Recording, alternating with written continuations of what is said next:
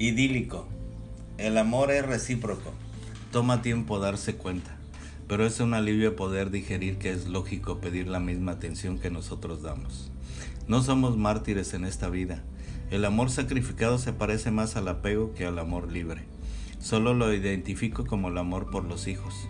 Y aún así, a veces dan ganas de mandarlos lejos. Aún así, nos quedamos esperando esas muestras de amor y ternura de ellos.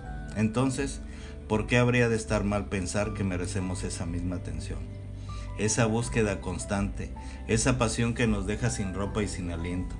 El amor debe de ser recíproco y podríamos creer que no es así cuando no nos sentimos merecedores de él.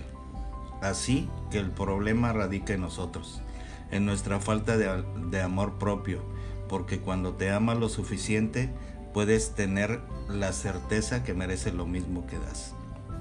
En estos tiempos donde falta tanto calor y tanto color, tengamos esa libertad a mano, la de revelarnos ante un amor que no nos llena, la de hablar alto y claro de lo que queremos y saber que si el otro realmente ama, nos va a escuchar, nos va a entender y podremos llegar a ese punto medio.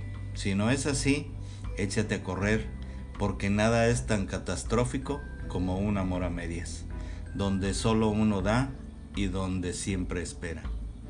Sería bueno empezar evaluando lo que nosotros estamos aportando a esa relación y partir de ahí.